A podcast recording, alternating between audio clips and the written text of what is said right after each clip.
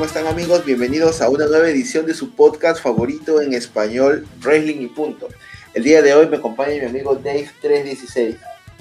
¿Qué tal JF? ¿Cómo están? ¿Cómo están amigos de Wrestling Punto? Otra vez, nuevamente para otra edición más de su podcast favorito en español. Esta semana les traemos un tema bastante interesante y creo que, bueno, estando a portas eh, del evento más importante para el entretenimiento deportivo que es WrestleMania, hemos decidido con JF pues, comentar un poco sobre el camino que nos lleva a WrestleMania. Siempre eh, hace ya unos años, eh, al iniciar un nuevo año y a postrimerías de lo que es el Royal Rumble, se menciona siempre que es el camino hacia WrestleMania.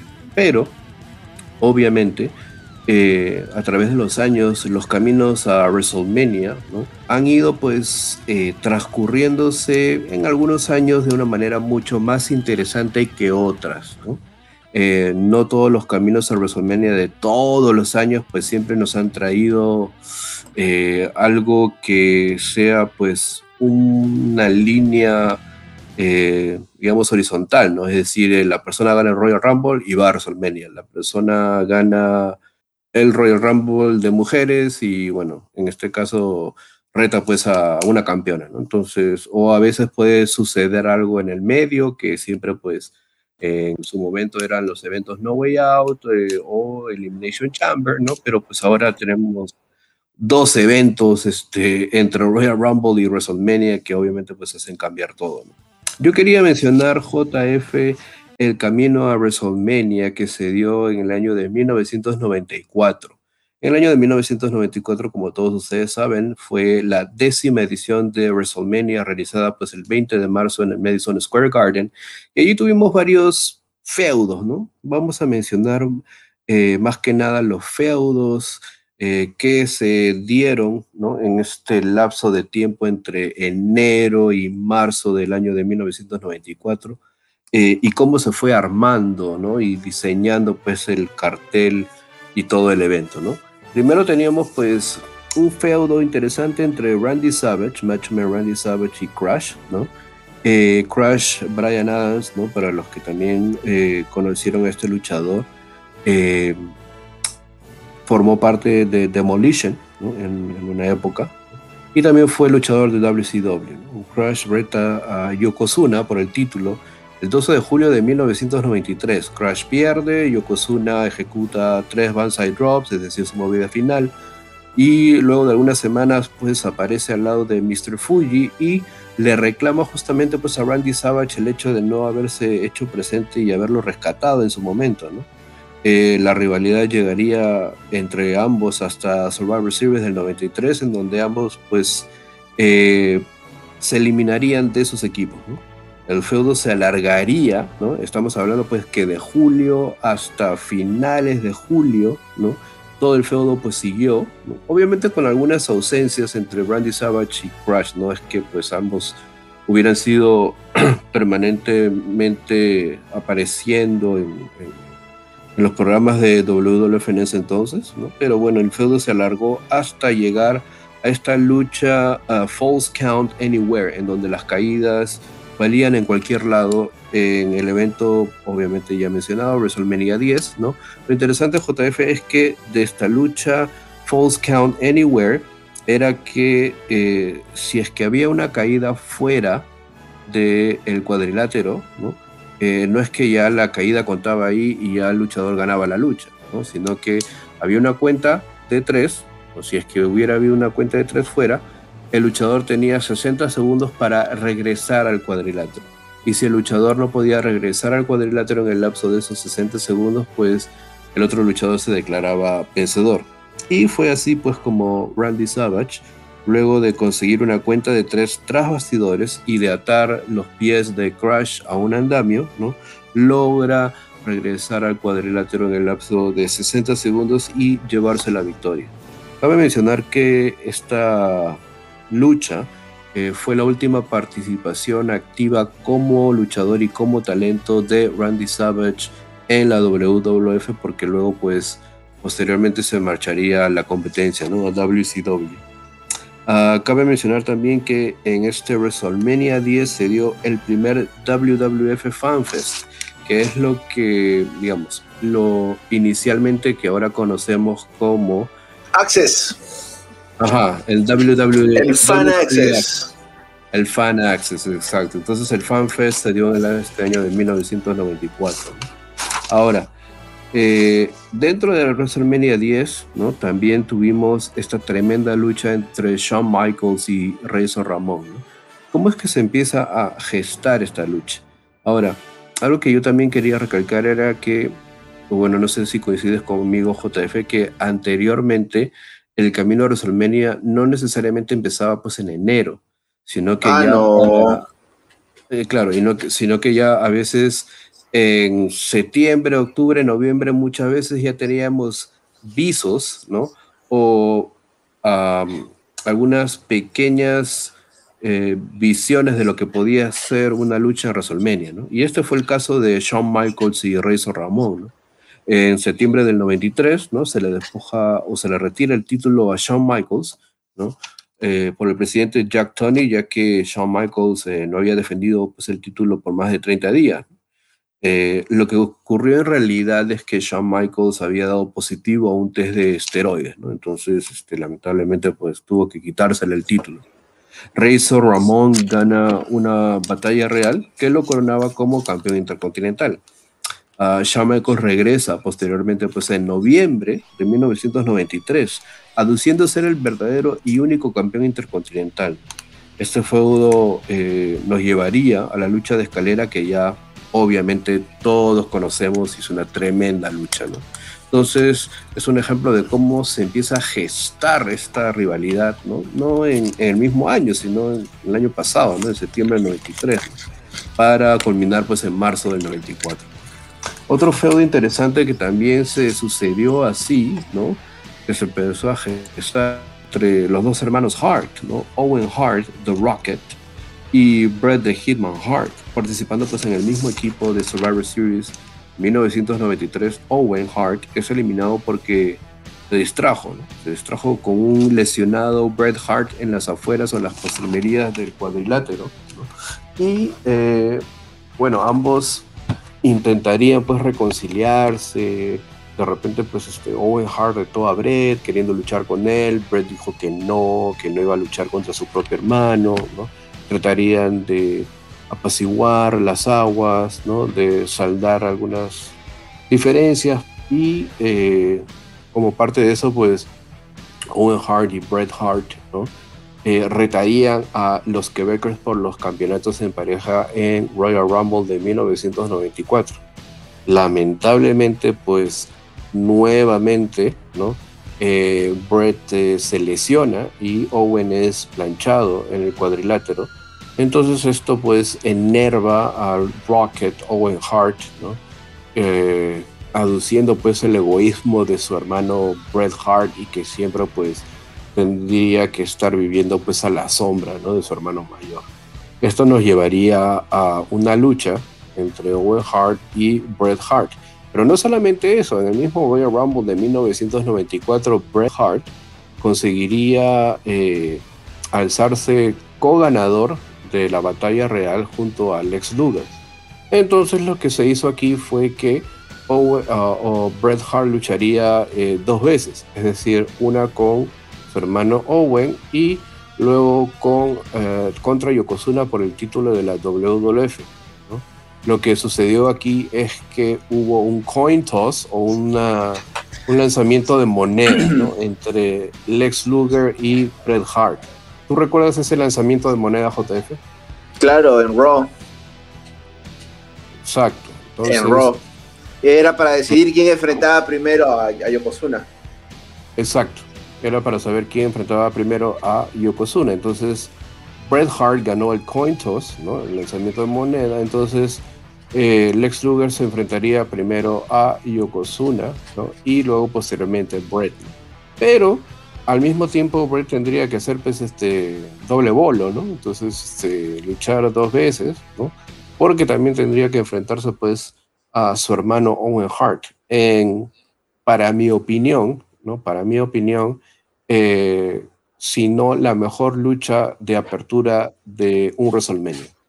No sé si concuerdas conmigo. Estás invocando, a, estás invocando a, una, a un futuro programa que está en preproducción. Pero está bien. Sí, sí, claro. Bueno. Recontra mechaza. Claro. Saludos una tremenda lucha de 20 minutos con 21 segundos, ¿no? Que nos daría como ganador a Owen Hart. Y bueno, ya eh, en los feudos estelares, ¿no? Como ya dijimos, el camino regular a WrestleMania siempre empieza pues en el Royal Rumble.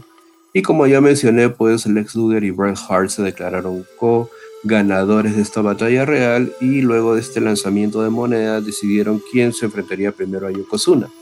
Entonces, eh, primero pues tendríamos a Lex Luger enfrentando al campeón Yokozuna eh, Yokozuna pues derrotaría a Lex Luger por descalificación. Eh, Mr. Perfect, ¿no? Kurt Hanning sería pues el árbitro especial en esta lucha que duró pues 14 minutos y 40 segundos, ¿no? Y posteriormente ya en el evento estelar, ¿no? Bret Hart se enfrentaría al campeón Yokozuna, ¿no? Eh, por el campeonato de la WWF teniendo a Rowdy Roddy Piper como árbitro especial. Y eh, bueno, el, evento termina con Bret Hart ¿no? coronándose como campeón de la WWF en WrestleMania 10 y cerrando el show. Y también teniendo pues la mirada celosa ¿no? de el Rocket Owen Hart hacia su hermano. Hay que recordar que esta eh, lucha que se da eh, de escalera entre Razor, Ramón y Shawn Michaels es la primera que se da en la historia de, de WrestleMania, ¿no? Y también que en el Madison Square Garden se celebraba este, WrestleMania 10 años después, ¿no? La apertura de WrestleMania fue pues en el Garden y este, la edición décima también, Y claro, sí, tienes razón, ¿no? El WrestleMania 1 eh, se hizo pues en el Madison Square Garden, la edición 10 y la edición 20 también se, se llevaron a cabo en este recinto. Mira tú, este, pasamos pues del Madison Square Garden en Nueva York y nos vamos pues hasta Los Ángeles, California para la celebración de eh, WrestleMania 21, el 3 de abril del año 2005. Uno de los tantos feudos que se desarrollaron fue pues el Undertaker contra un joven, un novato Randy Orton. A principios del 2005, Randy Orton se posicionó como una de las caras principales en Raw había derrotado a Chris Benoit para convertirse en el campeón mundial más joven en la historia de la compañía en SummerSlam el año anterior. Y también había sido pues expulsado de Evolution y tenía pues un fuego con Triple H, ¿no? Orton, si bien es cierto, siempre ha sido un luchador talentoso, ha sido a su vez un talento muy difícil de trabajar en sus primeros años, ya que su carácter e inexperiencia le, le pasaron factura en más de una ocasión. Esta rivalidad con el Undertaker pues se extendió nueve meses, ¿no? Este, con altibajos, pero también con un, inicio muy interesante, ¿no? Eh, a ver, vamos a ir eh, pensando cuál era la idea de WrestleMania 21. Era WrestleMania 21 va a Hollywood. Toda la temática de WrestleMania con películas pues exitosas de Hollywood, ¿no? esas promos que nos daban, bueno, esos clips de Triple H con Ric Flair, no sé si te acuerdas, Dave, de John Claro, parodiando, parodiando Braveheart, ¿no? Eh, John Cena con uh, John Bradshaw Layfield, A Few Good Men, eh, Booker T, Eddie Guerrero, Pulp Fiction, uh, eh, Chris Jericho, Christian, Chris Benoit y Stacy Cleaver parodiando pues este, esta película con Sharon Stone, ¿no? Este, Basic Instincts, ¿no? Este, y obviamente, pues el mejor de todos, ¿no? Stone Cold Steve Austin emparedando, pues, este Gladiator, ¿no? Gladiator, ¿no? Ahora, el Undertaker estaba llegando a este WrestleMania 21 con el 12 ah, a perdón, perdón. Y, y, y, el Undertaker eh, parodiando a Harry, Harry el Sucio, ¿no? Gran película de, de Clint Eastwood también. Mira, ya, ya que hablas del Taker, como lo decía, ¿no? Estaba entrando para este WrestleMania con el 12 a 0 eh, pero WWE eh, todavía no reconocía el streak, no hacía muchas referencias. Casualmente nada más se refería a ella, ¿no? eh, pero eso pues cambiaría, ¿no? Eh, ya que Randy Orton sería la primera persona en hacer de manera explícita referencia al streak y retarlo pues este, para una lucha para poder obtener la racha, ¿no? Orton era una estrella ascendente en WWE y debido a esto, el streak, como lo había mencionado, pues estaba empezando a tomar forma, ¿no? Si bien es cierto, habían pasado ya 12, 12 rivales para el Undertaker y 12 victorias, pues se mencionaba poco, ¿no? Pero acá era lo, bueno, ¿no? Porque los fans sintieron, bueno, me incluyo, sentimos que había una mínima posibilidad, posibilidad real, que alguien pudiera derrotar pues al Undertaker en WrestleMania. Eh, actualmente pues Taker retirado, Orton ya creo que ya está en la, en la parte final de su carrera. Eh, para este feudo tuvieron varias eh, estrellas, varias, varios luchadores que fueron del Salón de la Fama, ¿no? Por ejemplo, Superstar Billy Graham, el 28 de febrero del 2005, tiene la oportunidad de poder conversar un ratito con Randy Orton, ¿no? Y dentro de esta conversación le da un consejo, le dice, haz lo que nadie ha hecho hasta ahora. Le da un apretón de manos. Y Orton tenía, pues, en uno de, bueno, en la mano izquierda, si no me equivoco, tenía la el revista. SmackDown, la revista del SmackDown Magazine, ¿no? ¿Quién estaba en la revista del, Smack, del SmackDown Magazine? Pues nada más y nada menos que el Undertaker, ¿no? Entonces ahí ya planteaban, bueno, plantaban una pequeña semillita para lo que sería pues esta lucha, ¿no? Para establecer un poco más a Orton y darle importancia a este feudo, también se incluyó a Jade Snake Roberts en el episodio de Raw del 14 de marzo, ¿no? Donde pues en este programa de Chris Jericho, este programa de entrevista, Jade Roberts le intentó darle un consejo a Randy Orton, ¿no? le advirtió pues que no se tome al hombre muerto a la ligera, ¿no? Eh, bueno, pues Randy Orton le aplicó un RKO y este, le dijo gracias por el consejo, ¿no? Luego otro que se vería involucrado sería pues Bob Orton, ¿no? El padre de Randy Orton, que se convirtió en un engranaje clave en la historia, ya que empezó a acompañar a su hijo, pues, y se involucró también de manera física con el Undertaker, ¿no? Eh, esta participación de las leyendas ayudó a vender la inmensidad de la rivalidad, porque en sí era una rivalidad muy grande, ¿no? Y eh, pues establecía también a Randy Orton como pues alguien que no seguía las reglas, que no seguía los consejos pues de las, de las superestrellas del pasado, ¿no? Este combate fue llamado un interpromocional porque ya teníamos la división de marcas. Orton pertenecía a Raw y el Undertaker SmackDown, ¿no? Eh, el 7 de marzo Orton desafió al Undertaker en un combate, pues, para WrestleMania, ¿no? El, leyenda versus asesino de leyenda, ¿no? Y tres días después en SmackDown se acepta el reto, ¿no?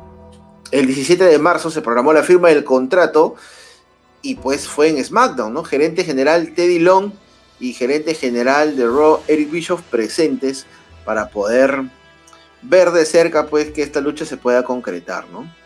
Entonces, como parte de la promo, el, señor Randy, el joven Randy Orton, pues mencionó que no tenía nada más que respeto por el Undertaker, ¿no?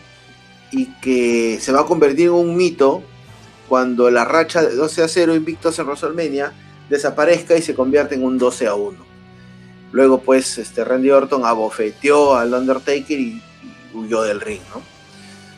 Hubo un periodo también no sé si te acordarás, Dave, post era actitud, donde era muy raro ver que un luchador tuviera algún encuentro físico con alguna luchadora, salvo pues el caso de los Dudley Boys atravesando las mesas con Mellón y por ahí otro caso en particular, ¿no? Pero Randy Orton, para poder eh, vender un poco más el feudo y, y, no tener ningún tipo de desconcentración, le aplicó un RKO a su novia, pues en el kayfabe, a Stacy Kibler, ¿no? Para demostrar también la sangre fría que tenía Randy Orton en ese momento y también el nivel de, concentración. O sea, si eso le pasa a la novia de, Randy Orton, pues imagínate malo, malo, malo. malo, malo, malazo, ¿no? ¿Qué le, ¿Qué le, podría pasar al Undertaker, no? Eh, Orton siguió con las burlas hasta llegar al último SmackDown antes de WrestleMania, donde se da esta promo de Bob Orton pidiéndole por favor de rodillas, ¿no? Prácticamente de rodillas, ¿no? Eh, por favor, ten piedad, ten piedad del alma de, Randy, ¿no? A lo cual el Undertaker dijo, mm, mm, no es. Y pues solamente sería una trampa para que Randy Orton por detrás le aplique un RKO para pues darnos una previa de lo que podría haber sucedido en WrestleMania en esta lucha. ¿no? Bueno, ya sabemos el resultado, la racha se, se extendió, se mantiene invicta. Fue una gran lucha, Dave, no sé si estás de acuerdo conmigo. Sí, claro, porque justamente eh, lo que mencionas, ¿no? Recuerdo mucho que, eh, bueno, ya Randy tenía un par de años bastante sólidos, ¿no? Y bueno, obviamente Evolution le sirvió mucho para catapultar su carrera también, ¿no? Y necesitaba algo más, Randy, necesitaba algo que eh, le dé ese trampolín, ese impulso a, su carrera, ¿no? Y yo creo que este feudo con el Undertaker y que culmina, pues, más que nada en WrestleMania le sirvió muchísimo, ¿no? Y como dices tú, yo también tuve... Eh, en algún momento la, a ver, la sensación de que Randy podría eh, haber roto la racha allí, ¿no?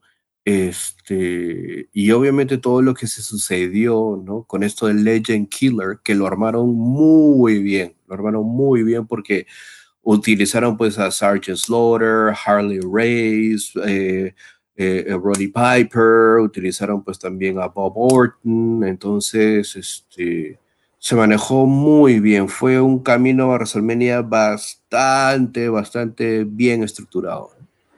Exactamente, y como parte de esa estructuración, ya que hablamos de WrestleMania 21, eh, hay una lucha que puede ser considerada la pelea más grande en el año 2005, ¿no?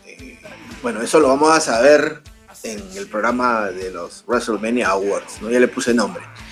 Shawn Michaels contra el Undertaker, una lucha que parecía imposible en un primer momento porque teníamos a Shawn Michaels que estaba retirado por una grave lesión en la espalda, ¿no? Y teníamos a Kurt Angle que ya tenía un ascenso meteórico pues a la cima de la compañía, ¿no? Demostrando ser uno de los mejores luchadores del mundo.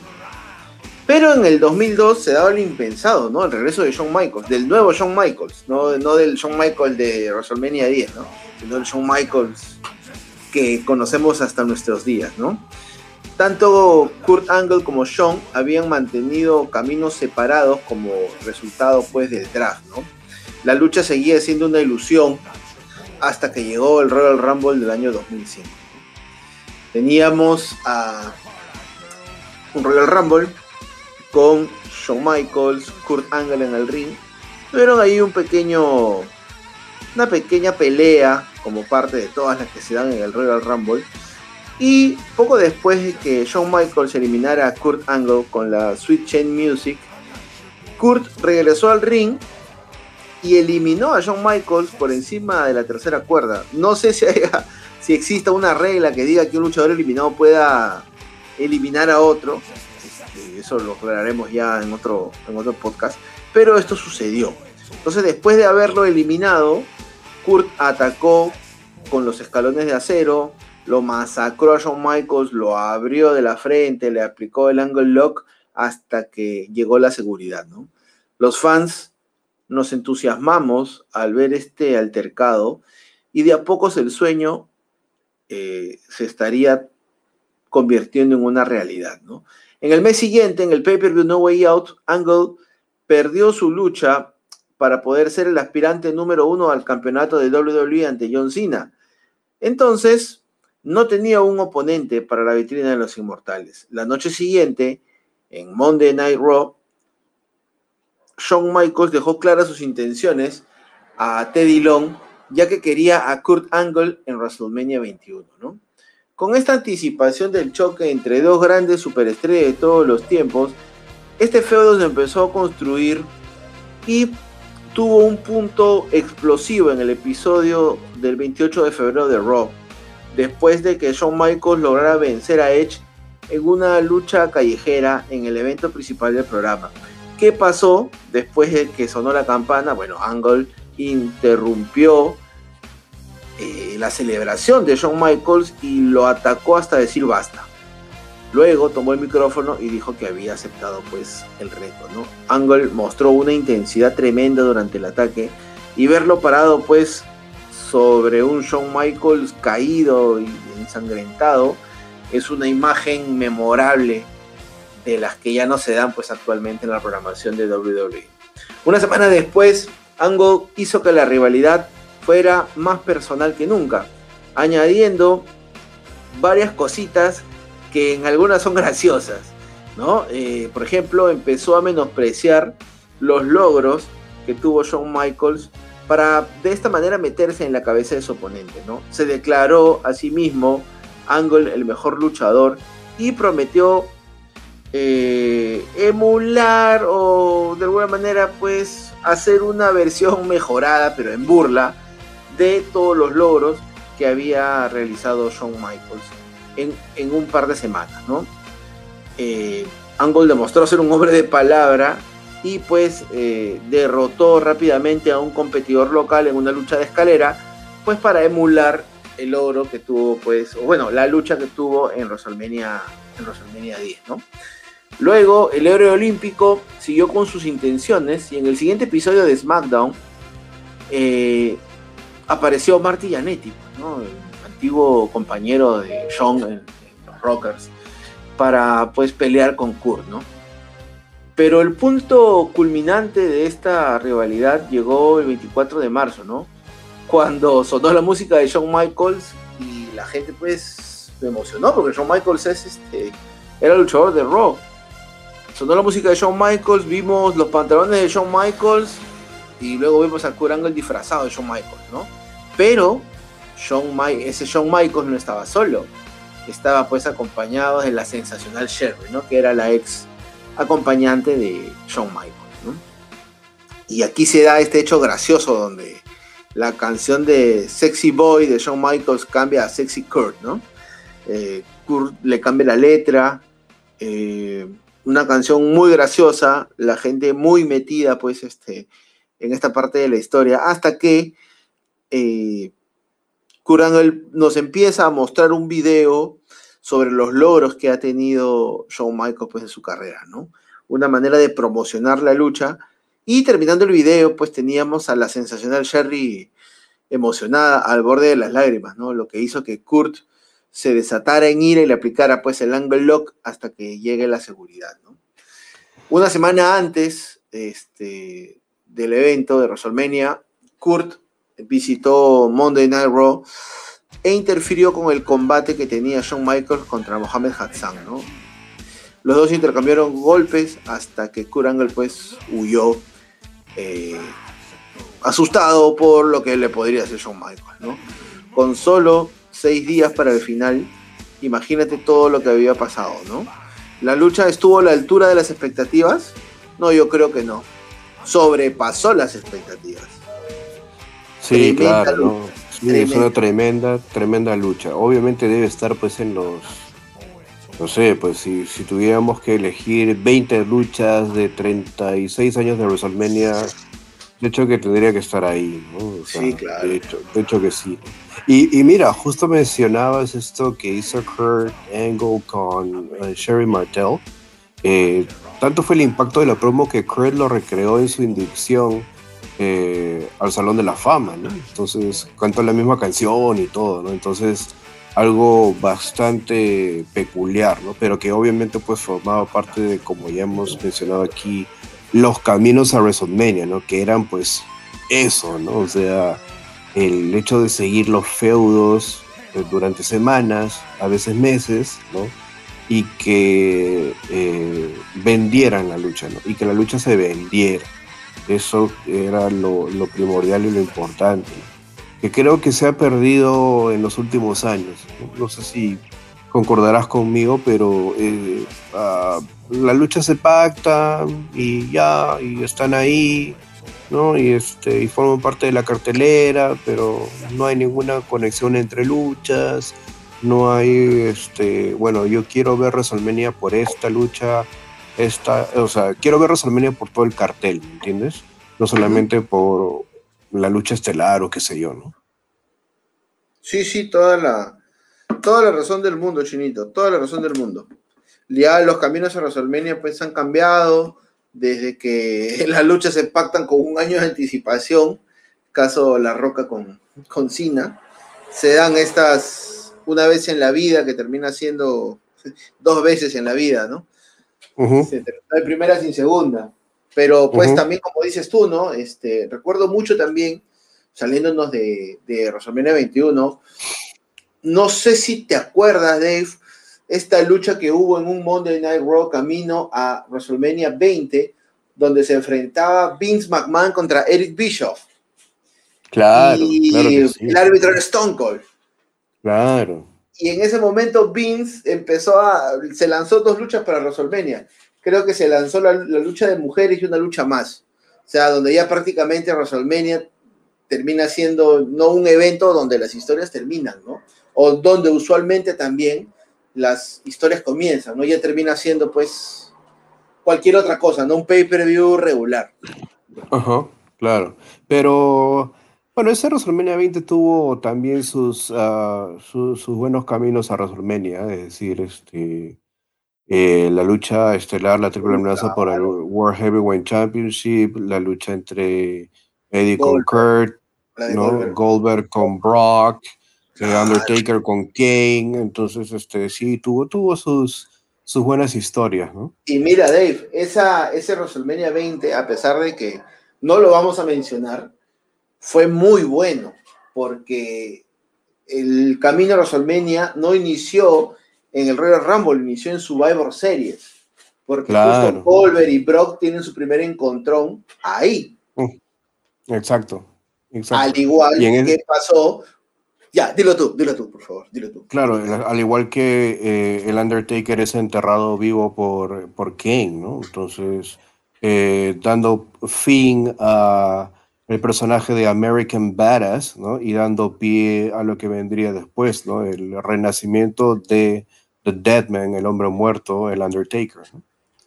Exacto, es correcto. Dale, dale. Ya, ya terminé mis dos. Ya, listo. Ok. Bueno, yo quería continuar con eh, mencionando estos caminos a WrestleMania que, bueno, nos parecieron a nosotros los más interesantes. Quería mencionar el camino WrestleMania 14, ¿no? Del año 1998. Si bien es cierto, pues ya todos saben que el evento estelar eh, fue Stone Cold Steve Austin eh, retando al campeón Shawn Michaels, ¿no? Luego de que, bueno, Stone Cold eh, ganara el Royal Rumble de 1998 y se involucrara a la figura mundial del boxeo Mike Tyson como enforcer ¿no? o árbitro especial en los exteriores del cuadrilátero. También tuvimos otros feudos que sería bueno pues recordar. El campeonato europeo fue un campeonato inaugurado en el año de 1997 y que obviamente fue disputado por varias superestrellas a lo largo de 1998, ¿no? Entonces, em, para el año de 1998, Owen Hart, ¿no? Derrota a The Artist formerly known as Goldust, ¿no? Conocemos como Goldust, obviamente, ¿no? Quien estaba pues vestido como Triple H, ¿no? el comisionado a Slaughter ¿no? le da el título a, Hart, ¿no? considerando que eh, Goldas era un sustituto ¿no? de Triple H. ¿no? Y obviamente pues eh, la WWF le da pues este título a Owen Hart, ¿no? Y eh, posteriormente a que Owen Hart gana el título, pues el 20 de enero de 1998, pues un lesionado a Triple H obviamente pues reclama ¿no? eh, eh, el, título europeo ¿no? y logra derrotar a Owen Hart, quien también estaba lesionado en una lucha que se dio pues así de improviso, ¿no? Eh, originalmente pues la lucha pactada pues para WrestleMania 14, ¿no? Entonces Triple H logra eh, recuperar el título ¿no? el 16 de marzo de 1998, pero eh, siempre intervenía o siempre China era un factor externo que jugaba a favor de Triple H. Por eso es que dentro de las estipulaciones de la lucha entre Triple H y Owen Hart para WrestleMania 14 era que China iba a estar esposada, ¿no?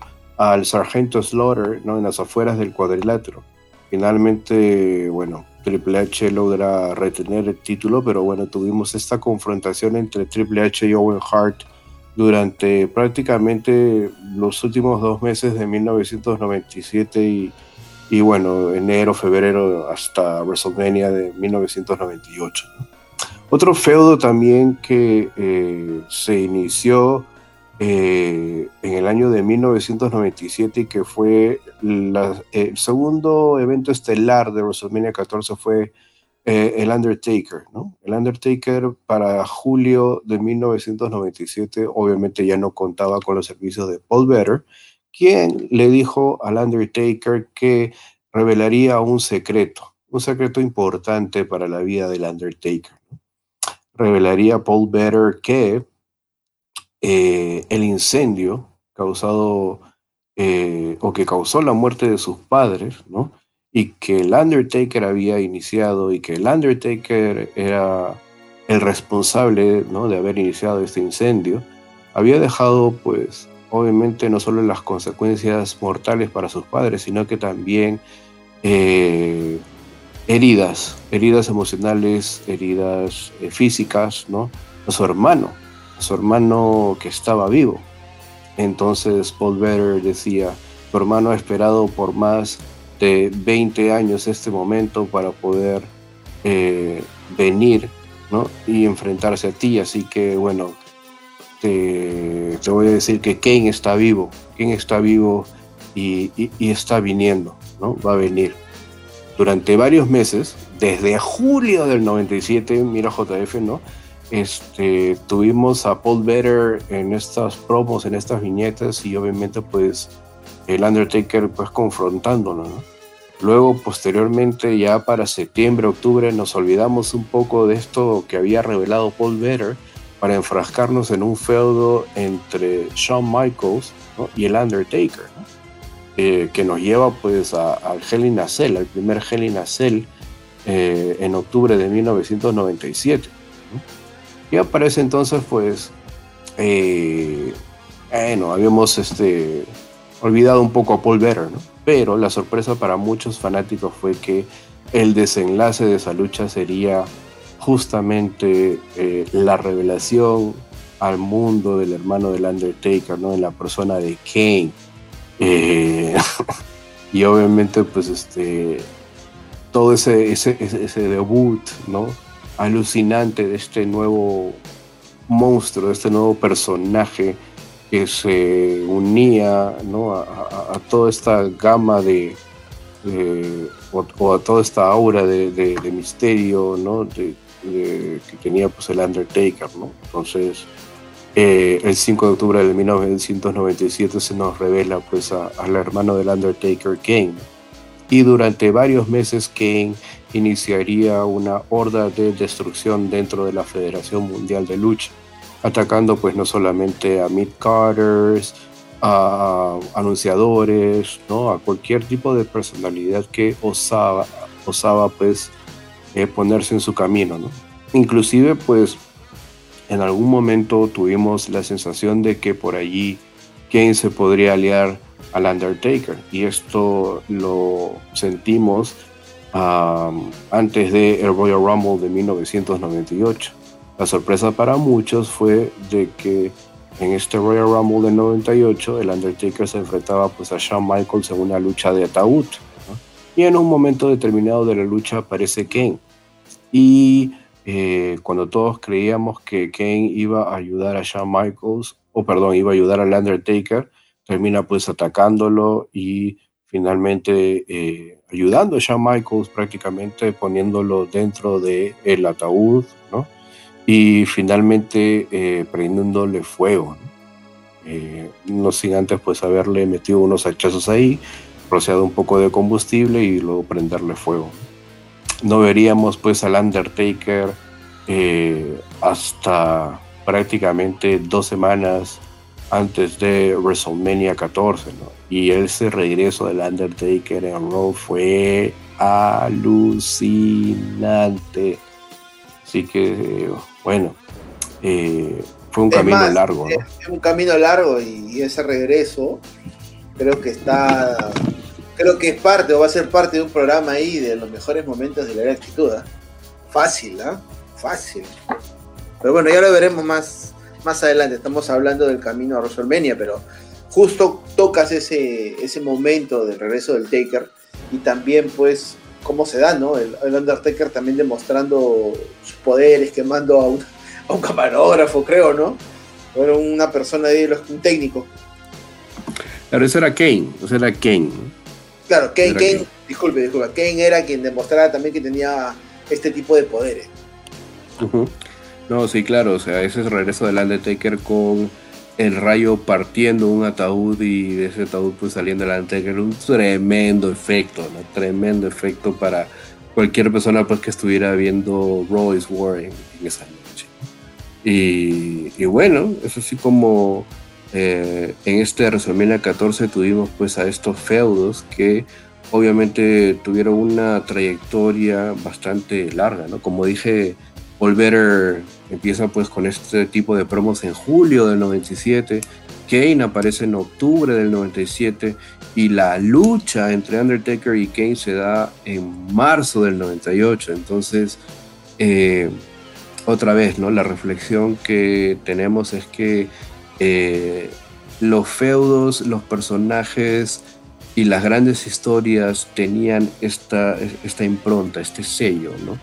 de, darle al fanático eso, ¿no? De a poquitos, pero eh, siendo bastante contundentes y relevantes en la historia, ¿no? Algo que obviamente, pues, ya, ok, tú y tú, ya, ok, se pelean, van para resolver y se acabó. No, pero, o sea, pero cuéntame bien la historia, ¿me entiendes? O sea, eh, eh, hazme, como diría Dusty Rhodes, ¿no?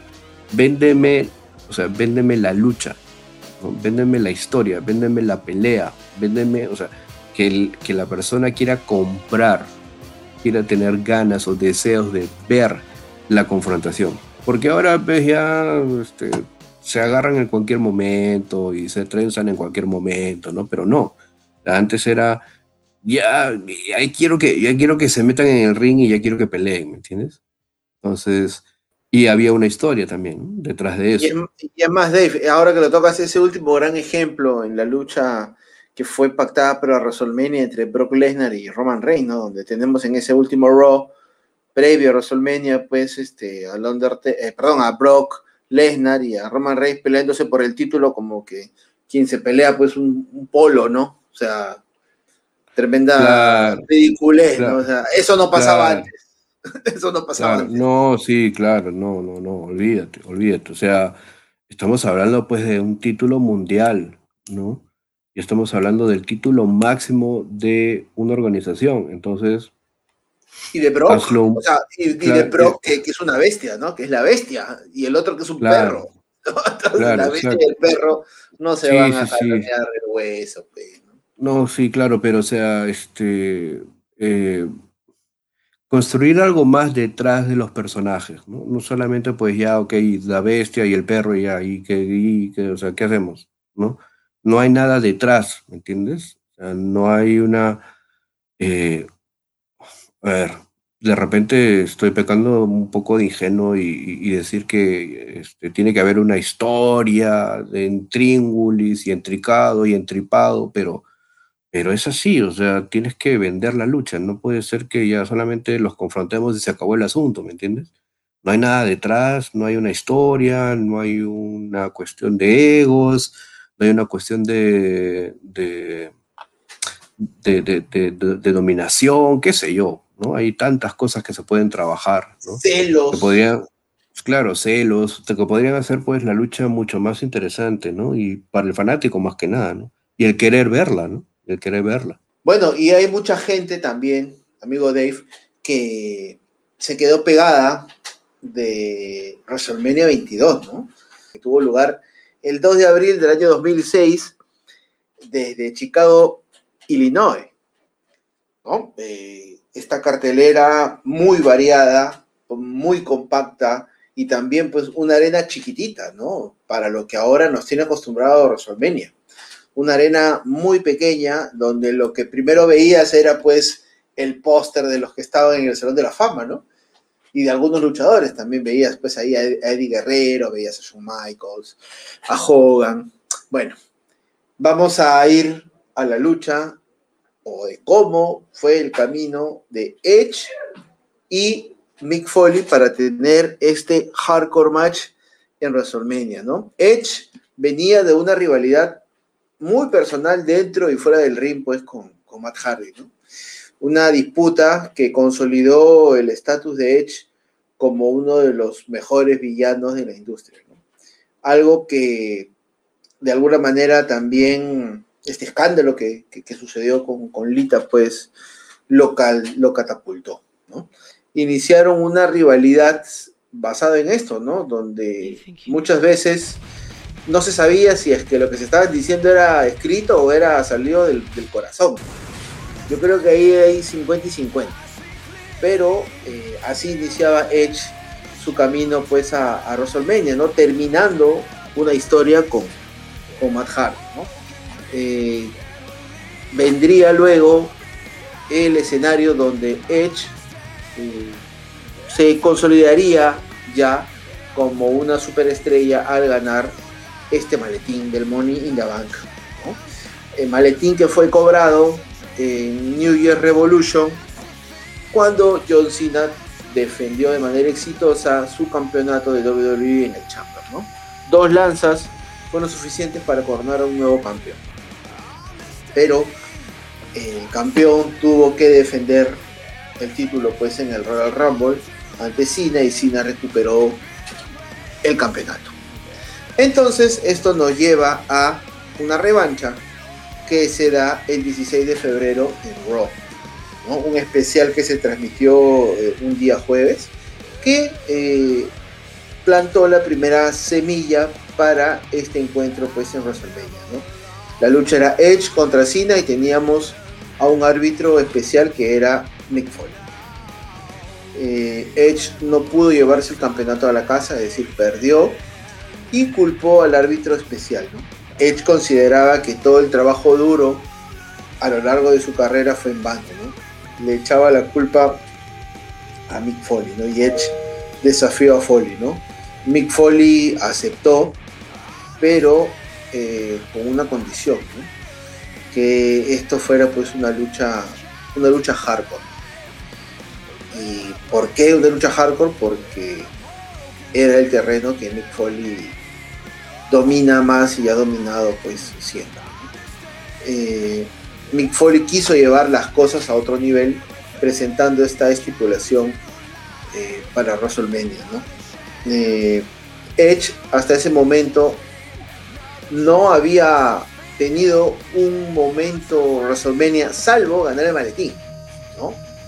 Pero lo que se vería en la lucha ya fue algo algo sacado pues de otro, de otro planeta, ¿no? No, no, no me imaginé ver esa, ese tipo de lucha en WrestleMania, ¿no? Eh, muchas cosas pasaron en ese camino.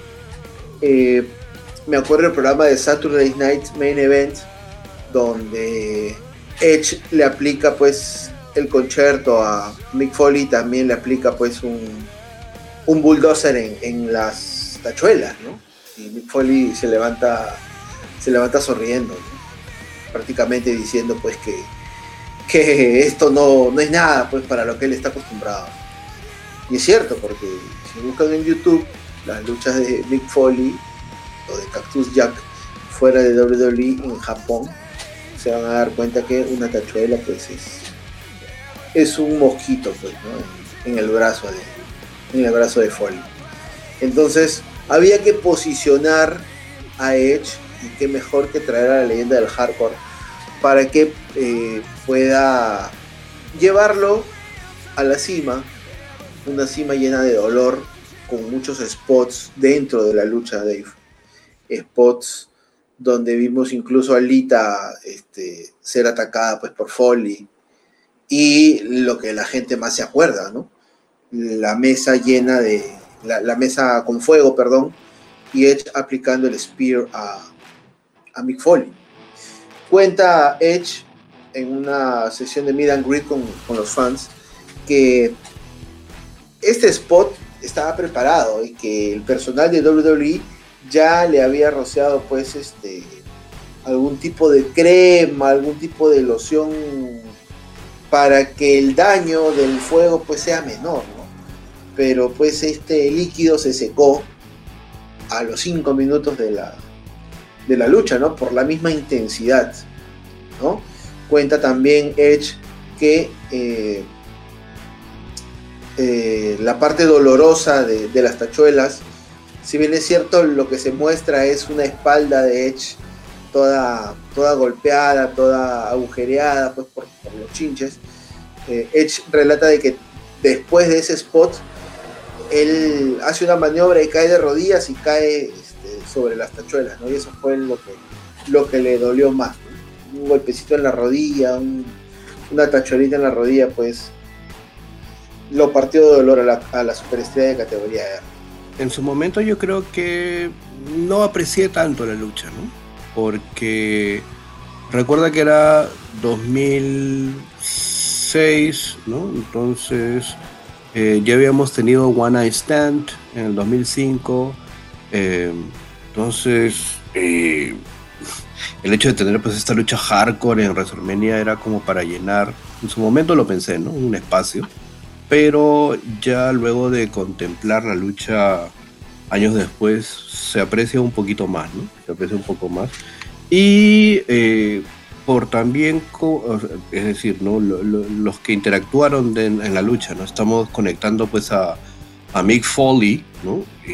un personaje pues indiscutible de la era actitud con eh, un talento joven de la era actitud. Entonces era interesante ponerlo así bajo ese espectro. Eh, obviamente eh, la lucha pues terminó siendo lo que fue, ¿no? Un clásico, es un clásico pues de, WrestleMania, ¿no? Pero como te digo, en su momento sí me pareció un poco de, relleno la lucha. Y otro feudo que llegó a WrestleMania así, este, rozando un poco los patrones permitidos, ¿no? Mickey James con Trish por el campeonato de las divas, ¿no? Campeonato de las divas, no, campeonato femenino, perdón, campeonato femenino de WWE, ¿no? Lo que comenzó como una admiración para Trish se terminó convirtiendo en la fijación de Mickey James, ¿no? Un afecto no correspondido, un amor rechazado, y Mickey James busca tener Guarda ahí. Guarda ahí, ¿no? Esos son temas peligrosos. Ya, ya es tarde, creo que podemos hablar. Cuando Mickey James debutó en Monday Night Raw. Ya es tarde, tú no sabes si es que la gente está escuchando este podcast en la mañana tomando desayuno. ya vamos a buscar las palabras correctas. Lo que comienza como un fandom sobre Trish Stratus termina rápidamente siendo una obsesión para Mickey James. Un afecto no correspondido, un amor rechazado es la base de esta historia. Cuando Mickey James debutó en Raw en el año del 2005, Trish ya era básicamente una veterana, era la campeona, ya tenía varios logros dentro del currículum que tiene en WWE. Específicamente en el Raw del 10 de octubre, Trish tendría una defensa titular ante Victoria, de la cual saldría exitosa.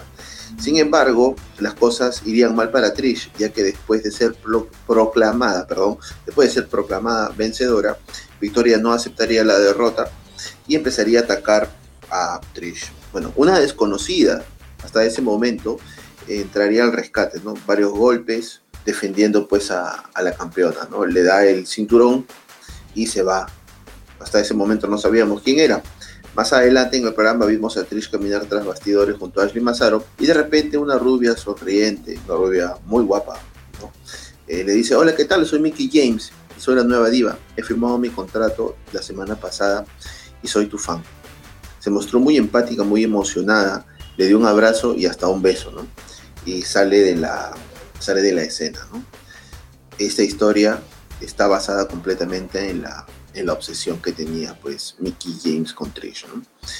Fueron programadas para una lucha de 3 contra 3, donde eh, Mickey James aplicó el Stratus Faction y después de haber aplicado esta movida, buscó la aprobación de Trish para saber si había ejecutado la, la movida de manera correcta. Entonces esto causó una distracción y le hicieron un paquetito. El equipo rival se llevaría la victoria. Como parte de esta relación tormentosa y extraña, el 31 de octubre en Monday Night Raw se celebró un concurso de disfraces. Mickey James salió vestida disfrazada de Trish, perdón, disfrazada de Trish, mientras que Trish salió disfrazada de la Mujer Maravilla. El rey Jerry Lawler eh, entrevista pues a Mickey James y le dice, oye, tú eres, te has vestido como Trish. Y él le dice, no, no, no, no, yo soy Trish. Ya dando pues rasgos eh, de esta personalidad complicada que tendría Mickey James, ¿no? Eh, Mickey James se convertiría también en la primera retadora al título femenino que ostentaba Trish. Entonces, esta pelea sería pactada para New Year's Revolution. Muy emocionada después de haber ganado esta lucha ante Victoria, que la llevaría camino al pay-per-view de una promo, pues diciendo que era el día más emocionante de toda su vida. Y llegaría el momento cumbre de este ángulo, el 26 de diciembre, cuando Mickey James besa a Trish, ¿no? Cuando Mickey James tiene esta, este arranque amoroso besándola eh, debajo pues de un muérdago, ¿no? Terrible, terrible escena. Feliz Navidad para todos los que nos escuchan. Y llegamos pues a New Year's Revolution, ¿no? New Revolution se da esta lucha entre Trish y, Mickey, donde Trish retiene el campeonato. Pero hay un segmento backstage donde está muy emocionada, una muy emocionada Mickey James diciéndole a, a Trish que sí, que, que le agradece por la lucha, este, le agradece por lo, por lo que ha vivido en el ring, ¿no? Eh, Trish le dice, oye, pero sabes que has perdido, ¿no? ¿Verdad? Y Mickey le dice, sí, sí, sí, pero bueno, estoy contenta porque textualmente, ¿no? Este, nuestros cuerpos calientes y sudorosos han estado juntos, ¿no? Y, bueno, pues. Después de haber dicho esto, los fans empezaron a aplaudir. El 16 de enero en Monday Night Raw estaban conversando Ashley Massaro con, con Trish y en eso le dicen, oye, tienes que darte cuenta que ella está obsesionada. De repente llega la obsesiva de Mickey James y le dice, hey, ¿están hablando de mí? Y ambas chicas se niegan, ¿no? Y le dice, pero yo escuché algo de obsesión. Y todas se negaron, ¿no? Más tarde, eh, Mickey James, como no se creyó pues el cuento, atacó a su compañera Ashley Massaro, que era parte de una lucha de 3 contra 3, y la dejó pues este, tendida en la lona. Ya para culminar este mini feudo que tuvo con Ashley Massaro, por los celos que tenía Mickey James, se pactó una lucha en el Royal Rumble, ¿no? donde Trish Stratus tendría que ser el árbitro especial. Al ser el árbitro especial tendría pues en la palma de su mano saber y tener la decisión de quién ganaría el combate, ¿no? Antes de iniciar el combate sonaba la música de Trish y de repente Trish es atajada por Mickey James. Le dice, oye, tengo algo muy importante que decir, pero me tengo que ir, me tengo que ir al ring. No, pero es que es algo muy difícil para mí y me ha costado mucho decirlo o intentar decirlo. Pero es que ya me tengo que ir. Dijo, Trish, te amo. Entonces ya había un beso, ya había una obsesión y ahora había pues un te amo, ¿no? Un sentimiento un sentimiento de por medio. Entonces, la noche siguiente en Monday Night Raw hubo una celebración porque Mickey James interpretó que Trish la amaba por la victoria que le había dado. Lógicamente era una victoria limpia en el pay-per-view, pero vamos a la interpretación que le dio Mickey James a, la situación. ¿no? Estallaron los globos eh, rosaditos y rojos, la pica pica. No, salió Trish, perdón, salió Trish para poder ponerle las cosas en orden, pero también salió Ashley Massaro entonces le indicó a Ashley Massaro que le iba a decir en ese momento lo que Trish y lo que todo el mundo piensa de ella. Y le dijo pues que era una psicótica. Mickey James explotó en llanto, no lo podía creer. y le tocó el turno hablar a, a Trish y le dijo, oye, tú eres una mujer muy especial y esto pues como que terminó de romper el corazón de, Mickey James, ¿no? Mickey James intentó salir del ring, pero fue atacada pues por, bueno, atacó a Ashley, Ashley Massaro. Eh, Mickey James también tuvo un, encuentro en Saturday Night Main Event para poder eh, despedir a esta dupla, ¿no? Previamente teníamos en una edición de Raw el Kiss Cam, donde Mickey James se pone en el Kiss Cam y se pone a besar pues una revista donde en la portada estaba, estaba Trish, ¿no? Esto no le gustó nada a Trish y Trish le dijo, bueno, ¿sabes qué? Hasta aquí llegó mi amor, no podemos ir juntas, toma tu camino yo voy por el mío. Entonces llegamos al 18 de marzo en Saturday Night Main Event, donde se tendría un último enfrentamiento en pareja, ¿no? Ante la dupla de Victoria y Candice Michelle. Bueno, ambas, ambas luchadoras se llevaron la victoria. Trish eh, celebró la victoria muy humildemente con, con, Mickey James, pero teníamos una Mickey James muy emocionada, ¿no? Una Mickey James que toma el micro y le dice, ¿no? Eh, entiendo que has pedido que me aleje, pero antes de que te vayas, quiero que esto acabe bien, quiero hacer lo correcto y decir adiós de la manera adecuada. Entonces Trish intentó besar nuevamente en medio del ring a, perdón, Mickey James intentó besar nuevamente a Trish, pero, pero Trish le volteó la cara muy molesto. Entonces aplicó eh, una patada que prácticamente noqueó a, a, Trish y seguidamente le aplicó la movida de la Stratus Faction.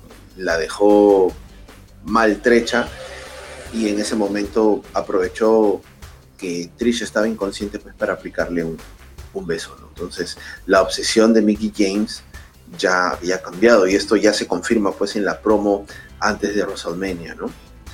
Eh, una promo donde eh, le dice, ¿no? Este domingo WrestleMania mi obsesión ya no será derrotarte y convertirme en nueva campeona. Mi nueva obsesión será tu destrucción. Un ángulo controversial, pero muy bueno, a mí me gusta. No sé, Dave, ¿tú qué opinas? Eh, bueno, como lo mencioné anteriormente, creo que este fue un feudo diferente, eh, por muchas razones, porque mm, para ese entonces mm, eh, no había muchos feudos interesantes en la rama femenina, siempre era la disputa por un título y obviamente la supremacía dentro de la división femenina, pero en este caso era una historia completamente distinta que tenía mucho filo y obviamente eh, también implicaba eh, la interacción entre eh, dos, a ver, un talento nuevo, que en ese caso pues era Mickey James, y ya un talento femenino consagrado como Trish Stratus, ¿no? Entonces para el momento en el que Mickey James pues ingresa a, World Wrestling Entertainment, ya tenía pues cierto, eh, cierto, a ver, no voy a decir nivel, pero ya tenía, ya había hecho algunas cosas, ¿no? Tanto pues en, el circuito independiente y, algunas cosas también en, en, Ring of Honor y TNA, ¿no? Entonces, eh, no era una desconocida, obviamente, pues para el circuito de, la lucha libre, pero este ángulo sí este, marcó mucho la carrera de ambas, ¿no? La carrera, pues, tanto de Mickey James y la carrera, pues, de Trish, ¿no? Entonces, eh, interesante, ¿no? Muy interesante, diferente, digámoslo así, ¿no? El, feudo entre ambas.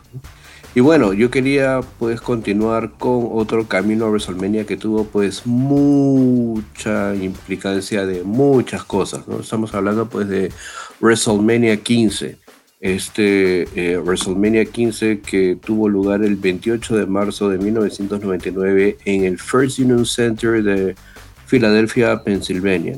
Prácticamente eh, el WrestleMania que ya dejaba pues cimentada ah, la era actitud, eh, todo este feudo entre Stone Cold Steve Austin y el tirano jefe Vince McMahon y la pugna de ambos por el título pues, de la WWF. Vince McMahon para que Stone Cold no fuera campeón de WWF y Stone Cold en su búsqueda de poder conseguir el título nuevamente. El título pues que le había perdido meses antes, en septiembre del 98, en el evento Breakdown, en esta pseudo triple amenaza entre Kane, Undertaker y Stone Cold, donde pues Stone Cold es planchado por Undertaker y Kane. Eh, posteriormente vendría eh, eh, el despido ¿no? de, Stone Cold Steve Austin si es que este no coronaba a un nuevo campeón en el evento siguiente, es decir, en el evento en el evento Judgment Day de octubre del 98, en donde Kane y Undertaker se enfrentaban por el título y tendrían a Stone Cold como árbitro. Stone Cold finalmente pues ataca a ambos, a Undertaker y Kane, y le cuenta las espaldas a ambos. ¿no? Despide a Stone Cold en el mismo, en el mismo evento. Al día siguiente, eh, el hijo de, Vince McMahon, Shane, revelaría pues que le había firmado un, contrato nuevo a, Stone Cold, haciendo pues que regrese. Stone Cold participaría en un torneo que se llevaría a cabo en la serie de los sobrevivientes de 1998 para coronar a un nuevo campeón. Cuando Stone Cold eh, lleva a pasar pues a una siguiente ronda del torneo enfrentando a Mankind, eh, en las semifinales, para ser exactos, eh, una, un Stone Cold que ya tenía planchado a Mankind, pero sin árbitro dentro del ring. Eh, y posteriormente, pues, a un Shane McMahon corriendo hacia el cuadrilátero para realizar la cuenta, ¿no?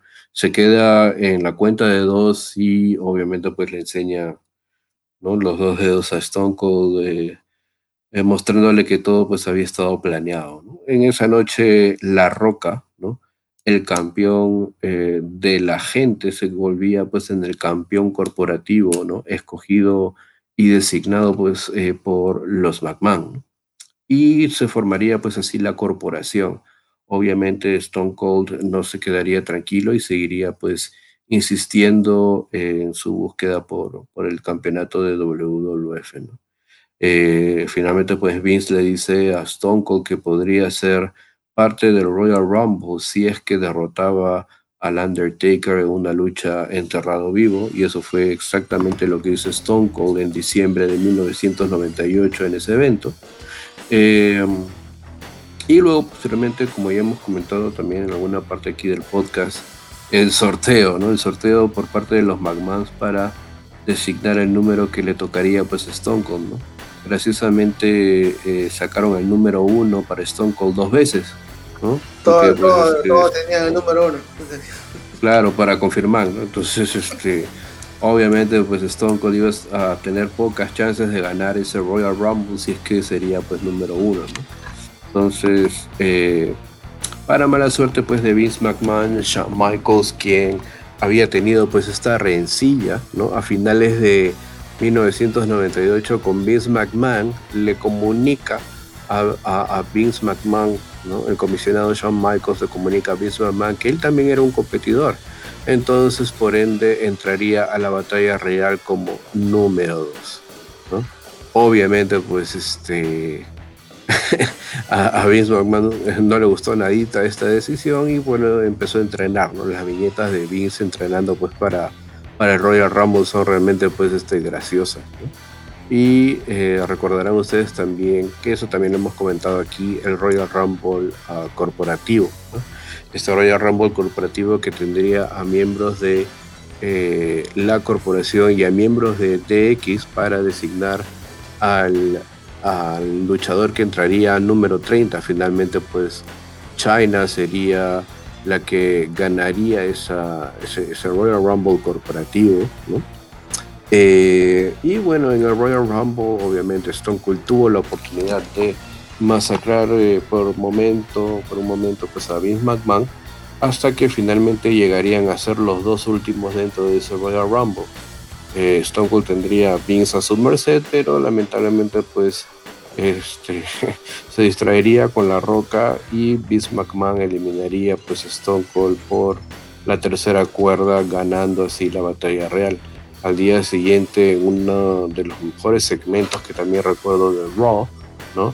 Eh, Vince McMahon celebrando al iniciar Raw la victoria o su victoria en el Royal Rumble, con toda la parafernalia de la corporación, obviamente, pues, este, eh, soboneándolo, ¿no? Y obviamente diciendo, este, tranquilo Roca, no te preocupes, yo eh, he renunciado a mi derecho de enfrentarte en WrestleMania y seré yo te escoja un oponente idóneo para que te enfrentes a él en WrestleMania. Acto seguido, pues aparece Stone Cold Steve Austin en el Titantron, en la pantalla titánica, diciéndole, eh, voy a WrestleMania. Y Vince le dice que vas a ir a WrestleMania como espectador o que compraste un ticket para ir a WrestleMania. Y Stone Cold dice, no, estúpido hijo de... Voy a WrestleMania para retar al campeón. Y no solamente soy yo quien lo dice, sino también esta persona que está aquí a mi costado y obviamente pues aparece ahí Shawn Michaels, ¿no? Tremenda, tremenda promo. Y obviamente lo que se plantea ahí, ¿no? Eh, y Shawn Michaels le dice a Vince, ¿no? Tienes que, no sé cuántas veces habrá mencionado en esas épocas eh, Shawn Michaels el, el, el, reglamento, el, reglamento de WWE dice que si el ganador de la batalla real, ¿no? No está hay un reglamento, hay un reglamento de WWE. hay que buscarlo. No, no, pues, pero, no, no, pues, pero, este, por eso te digo que no sé, pero no sé cuántas veces Shawn Michaels lo mencionó, ¿no? The WWF Rulebook, ¿no? Entonces, eh, dice que si es que el ganador de la batalla real no está apto o no quiere enfrentarse al campeón en WrestleMania, entonces el segundo, es decir, el que quedó eliminado de último, esa persona va a retar al campeón en WrestleMania y obviamente pues ese era Stone Cold. Entonces tú, Vince McMahon, cuando hoy en la mañana firmaste esos papeles renunciando a tu derecho a retar a La Roca en WrestleMania, Stone Cold automáticamente se convirtió en el retador para ir a WrestleMania a retar al campeón. Entonces ahí se quedaron pues todos lelos, ¿no? Y obviamente Stone Cold dice, lo que más quiero en este mundo pues es partear tu terracerito dulce y lo que vamos a hacer esto, es esto, voy a poner mi oportunidad titular en WrestleMania con la condición de que tú te enfrentes a mí en una lucha en reja. Tú y yo. Lo que mejor sabes hacer es correr, así que solamente tú y yo dentro de una reja con mi oportunidad titular en WrestleMania en juego. ¿Qué dices a eso? Y obviamente pues misma Man se tomó unos segundos y obviamente le dijo, ok, tienes tu lucha en St. Valentine's Day Massacre, ¿no? Y esa pues lucha fue tremenda también, ¿no? Porque Stone Cold le dio pues hasta debajo de la lengua a Vince McMahon eh, afuera, afuera de la reja, ¿no? Y después de haberle pues repartido harto castigo, eh, ya creo que unos 10, 15 minutos, lo metió pues a la reja, cerró la reja y ahí recién empezó la lucha, ¿no? Eh, y obviamente tuvimos también aquí el debut ¿no? De una figura que ya no es parte de la WWE. Entonces, este, el reciente contratado por AEW, ¿no? En, eh, en, estos momentos, ¿no? Estamos hablando pues de Paul White, ¿no? Eh, que hacía pues su primera aparición en WWF, ¿no? El 14 de febrero de 1999, en esta lucha pues este, atacando a Stone Cold Steve Austin y accidentalmente, ¿no? Sin intención, pues este, lanzando a Stone Cold contra la reja, pues y haciendo que la reja se abra y permitiendo pues que Stone Cold eh, saliera de la misma, ¿no? Dándole, obviamente, pues la victoria y con él, con la oportunidad titular hacia WrestleMania 15 intacta, ¿no?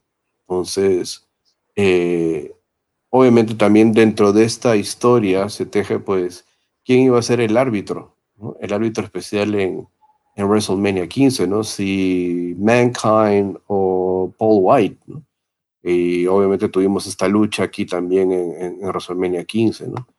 O también tuvimos el feudo del el Ministerio de la Oscuridad, concretamente pues el Undertaker queriendo apoderarse de la Federación Mundial de Lucha, ¿no? Y de controlar toda la Federación Mundial de Lucha presionando la parte, la psiquis, la parte sentimental de Vince McMahon, controlando eh, sus sentimientos, ¿no? quemando pues un osito de, de peluche, como recordarás, JF, pues el Undertaker quería apoderarse.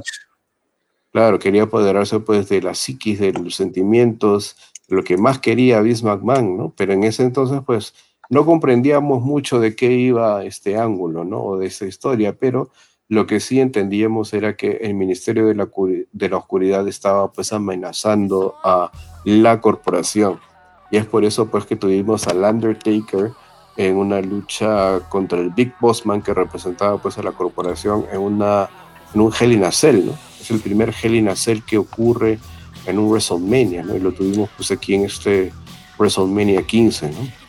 Flojito. Eh, sí, esa lucha bastante floja, bastante eh, de trámite en realidad, ¿no? No duró mucho, ¿no? Y también eh, tuvimos estos encontronazos que habían pues entre DX y la corporación, que fue pues representada con Shane McMahon, ¿no? Eh, contra X-Pac por el campeonato europeo. Tuvimos pues aquí lo que conocemos como la consumación de un double cross, ¿no? Para, para los que nos están escuchando y recuerdan mucho pues este, este momento, ¿no? Eh, meses antes, eh, China se había aliado a la corporación y había traicionado pues a DX. Y eh, con el transcurso pues de las semanas vimos que China tenía cierto dominio, cierto poder sobre Kane, que formaba pues también parte de la corporación. Entonces, pues Triple H y Kane se enfrentaron en, en, un feudo, inclusive pues Recuerdo mucho este disparo de una bola de fuego que hace pues Triple H a Kane disfrazado de Goldust. Eso fue pues, también alucinante, ¿no? Y es así como tuvimos pues esta lucha entre Triple H y Kane, ¿no? Teniendo a China, ¿no? Eh, dándole pues un silletazo a Kane y traicionándolo, ¿no? Y pensando que China pues regresaba a DX, regresaba pues a The Generation X. Solamente pues bastó, no sé, pues algunos... Pero qué algunos... fuimos. Claro, exactamente, qué ilusos fuimos, ¿no? Cuando pensábamos pues que China regresaba a DX, ¿no? Tuvimos que en la lucha justamente pues de Shema Man contra X-Pac, ¿no? Ingresa Triple H, ¿no? Supuestamente de repente para ayudar a X-Pac, pero no, Simplemente Triple H ingresa al cuadrilátero, le aplica un pediría a X-Pac y le permite a Shane McMahon la victoria, lo cual pues nos confirmaba este, este doble viraje, ¿no? Alucinante porque eh, Triple H pues se iba a las filas de la corporación con China, ¿no? Entonces, eh, bastante pues este alucinante este este WrestleMania 15, que bueno, tuvo de todo en realidad, ¿no? Porque no solamente fue eh, el feudo entre Stone Cold y el señor McMahon, finalmente pues Stone Cold eh, logrando nuevamente y convirtiéndose en campeón de la WWF una vez más, ¿no? Sino que también pues tuvimos la interacción del Ministerio de la Oscuridad del Undertaker, de X, ¿no? Todas las historias pues que se entretejían una entre otra, ¿no? Y que nos daban pues este camino muy, muy interesante a, WrestleMania, ¿no? Y bueno, hablando de Triple H, pues eh, quería comentar yo el camino de la lucha entre Triple H y Sting, ¿no? Para WrestleMania 31. Una lucha que pocos la valoran, eh, pero tiene bastantes ingredientes de la era actitud, muchos ingredientes de eh, la guerra de los lunes por la noche, ¿no?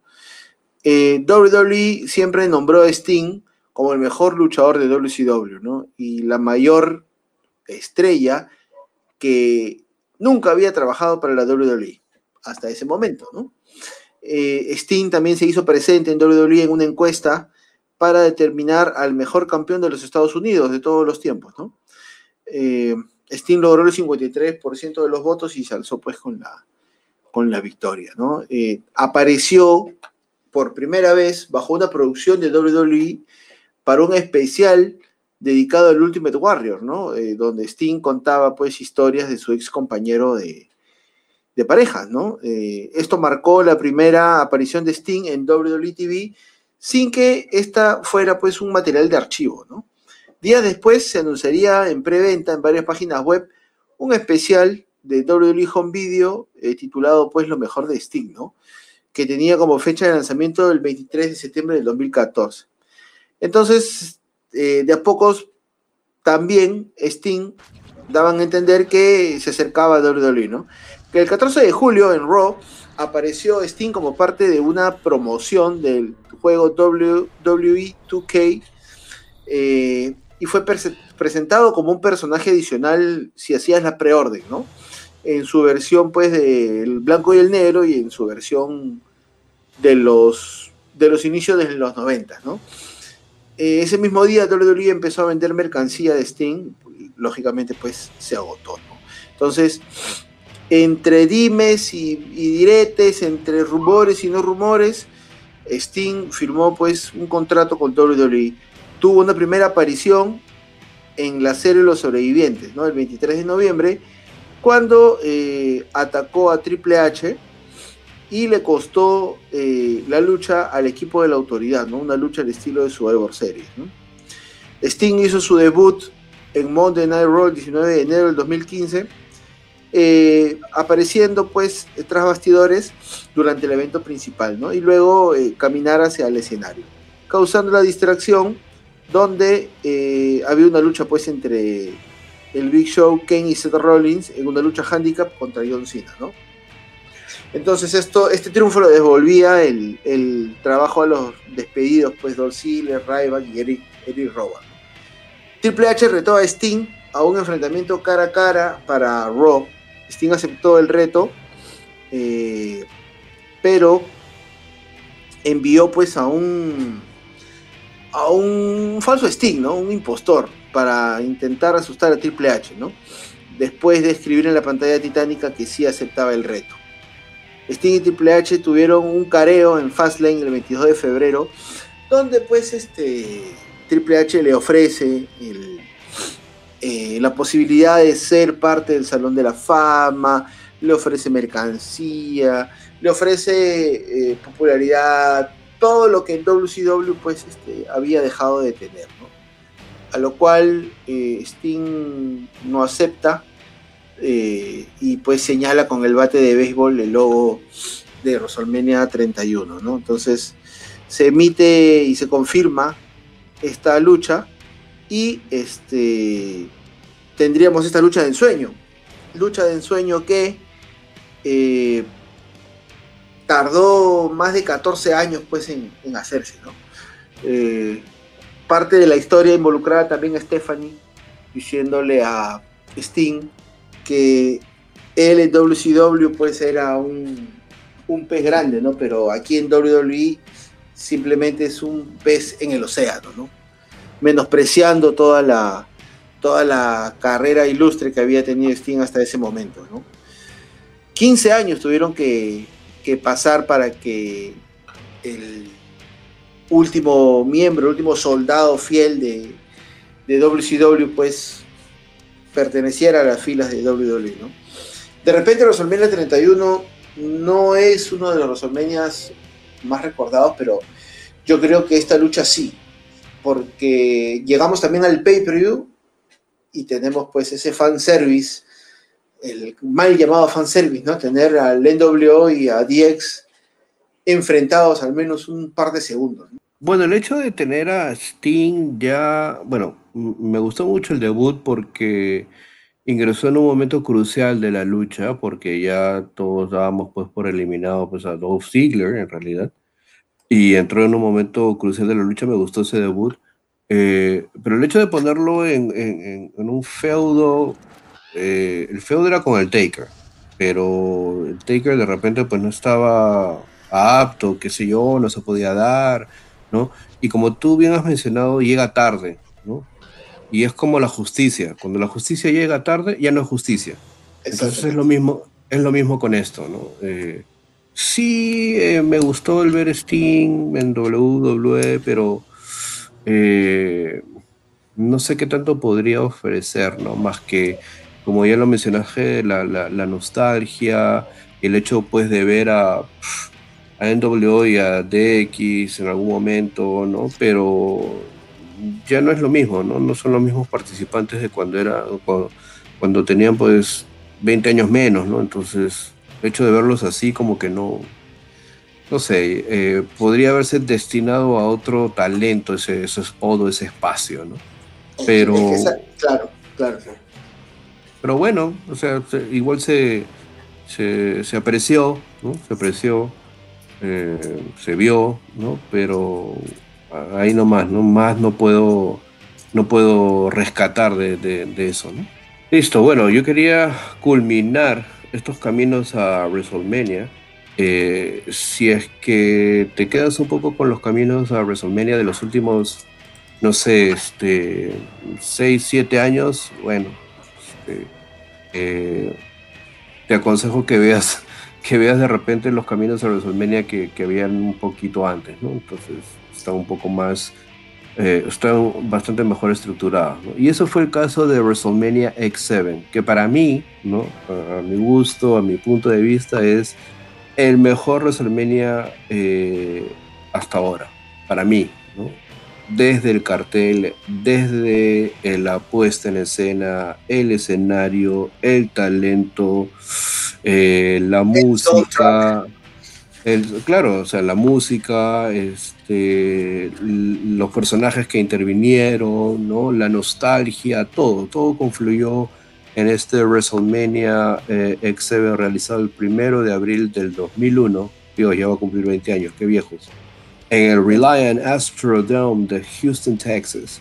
Entonces, em, Stone Cold Steve Austin regresaba de eh, una, una, lesión, una operación real en eh, la vértebra de la nuca del cuello, y eh, en el ángulo, pues obviamente ganaba el Royal Rumble del 2001 para hacerse de una oportunidad titular. Y al otro lado, pues teníamos a La Roca, quien se había coronado campeón de la WWF, pues al derrotar a Kurt Angle en este No Way Out Ah, del 2001. Ahora, eh, obviamente Stone Cold contra La Roca por una eh, segunda vez iba a asegurar que el Reliant Astrodome de Houston pues estaría a tope, ¿no? Lleno, porque teníamos pues a las dos figuras eh, más relevantes dentro de la era actitud enfrentándose por el título máximo de la WWF, ¿no? Ahora, en el camino hacia este WrestleMania tuvimos que asistir a la conclusión del feudo entre Triple H y Stone Cold Steve Austin, eh, justamente pues también en este evento No Way Out del 2001, en donde se disputaría en dos de tres caídas, pero de una manera singular. La primera caída se disputaría en una lucha regular, ¿no? Normal, como cualquier otra. La segunda se eh, llevaría a cabo en una lucha callejera, de tipo callejera, y de necesitarse la tercera caída que se necesitó, una lucha eh, en reja, ¿no? una tremenda, tremenda lucha también que mucha gente pues pasa por alto, así que si es que tienen la oportunidad de verla, ¿no? Stone Cold contra Triple H, No Way Out del 2001. Eh, luego de resuelto pues este feudo, eh, Stone Cold se concentraría en La Roca, pero eh, Vince McMahon agregaría un ingrediente adicional que nombraría a Debra, la esposa de Stone Cold Steve Austin, como manager o manejadora de La Roca. Algo pues obviamente que Stone Cold, eh, ni Stone Cold ni La Roca pues tenían en el mapa, Entonces obviamente pues ahí la rivalidad entre Stone Cold y La Roca se intensificó mucho más porque eh, Stone Cold hacía responsable a La Roca de lo que le pudiera pasar pues a Debra y eh, tuvimos durante varias emisiones de Raw y SmackDown eh, estos, este, digamos, estas, estos intercambios de movidas finales, ¿no? Stone Cold aplicándole el Stoner, la paralizadora a La Roca dos eh, veces seguidas, ¿no? O tres veces seguidas, ¿no? Y La Roca pues aplicándole el rock bottom finalmente pues a Stone Cold y finalmente eh, eh, en el rol previo a este WrestleMania X7 aplicarle pues la paralizadora. Stone Cold y recibiendo un Stoner era algo pues impensado, ¿no? Y algo que no se veía o que nunca se había visto antes, ¿no? Que alguien pues le, le, pusiera su propia llave, pues Stone Cold era pues el insulto máximo, ¿no? Entonces esto hacía de que eh, en la emisión de SmackDown viéramos a un Stone Cold bastante frustrado con ello, ¿no? Y eh, recuerdo mucho haber visto el final de ese SmackDown antes de WrestleMania, cuando Kevin Kelly se le acerca y le pregunta pues Stone Cold algo sobre WrestleMania y finalmente Stone Cold dice, yo necesito ser el campeón de WWF. O sea, no quiero, no me gustaría, no voy a luchar por él, sino yo necesito ser el campeón de WWF con una mirada que, wow, nunca la había visto. Entonces, eh, y minutos, minutos antes de, que nos pasaran la promo, esas promos magistrales, esas puestas, o sea, esos videos, ¿no? esos pietajes de resumen de los feudos antes de eh, una lucha en WrestleMania eran todo también. Y extraño mucho eso también. Esos pietajes, o sea, bastante bien hechos, resumiendo cada aspecto del feudo, era alucinante. Y obviamente, antes de que se nos pusiera pues ese, ese, pietaje, ese video de feudo. Eh, eh, la cara de, o, mejor dicho, vemos a Stone Cold en el camerino, en su camerino, ¿no? Eh, levantando la mirada y viendo el espejo, ¿no? Una mirada pues que, de, conseguir lo que quería, ¿no? Que nunca la había visto en realidad, ¿no? Entonces dije, wow, ¿qué va a pasar aquí? Y seguidamente pues se nos pasa este video con la canción de, de Limp ¿no? My Way, ¿no? Tremenda, tremenda canción que le va, pero como anillo al dedo a, todo el pietaje. Eh, no, el, que armó ese video es un capo, es un maestro de maestros, La edición de ese video es perfecta, entonces ver eso es alucinante. Y obviamente pues también eh, cómo acabó esa lucha, ¿no? Porque asistimos a ver... Eh, recuerdo mucho haber, o sea, en ese tiempo pues era difícil obviamente ver los papers, no es como ahora, ¿no? No que 20 años atrás, sino que 20 años, 20 años atrás cuando el internet... ¿Cómo pues, hacíamos? No, claro, olvídate, ¿no? 20 años atrás cuando el internet pues este, no era tan masivo como ahora, ¿no? En, todo el país. Este, digamos que era, era muy difícil, ¿no? Solamente podíamos entrar a ver eh, una redacción de un texto o fotos, ¿no? Y por ahí algunos pequeños bytes, ¿no? Pero muy, muy, muy, muy mínimo, ¿no? Entonces, lo primero que yo recuerdo es que al día siguiente de WrestleMania X7, eh, ir a la universidad porque ya estaba en dos semanas de clase, ¿no? Era ya mis últimos ciclos de la universidad y, querer ir a alquilar una cabina allá, ¿no? Terminé mis clases, recuerdo, y fui a alquilar probablemente pues una cabina y a ver, y entrar pues a wwf.com y, y lo primero que, Dios mío, y lo primero que vi fue la foto de Vince McMahon estrechando la mano de Stone Cold y dije, qué carajo pasó aquí? ¿No? ¿Qué carajo pasó aquí? ¿No? Y era como que... ¡ah! Y luego pues enterarme y era pues alucinante, no podía creer lo que estaba viendo, ¿no? Y creo que era pues este... Y creo que en ese momento, ahora que lo veo retrospectiva, no me hubiera emocionado de repente igual si es que lo hubiera visto como ahora, como vemos ahora los papers, ¿no? Entonces, este, verlo así en una cabina de internet para ver saber qué pasó y ver esa imagen, esa foto, era pues, ¿qué, qué, qué pasó aquí, no? O sea, porque era impensable pues que Stone Cold se iba a liar con su archienemigo, ¿no? Entonces, fue, alucinante, Y también, obviamente. Sí, sí, sí, claro, disculpa, disculpa, disculpa.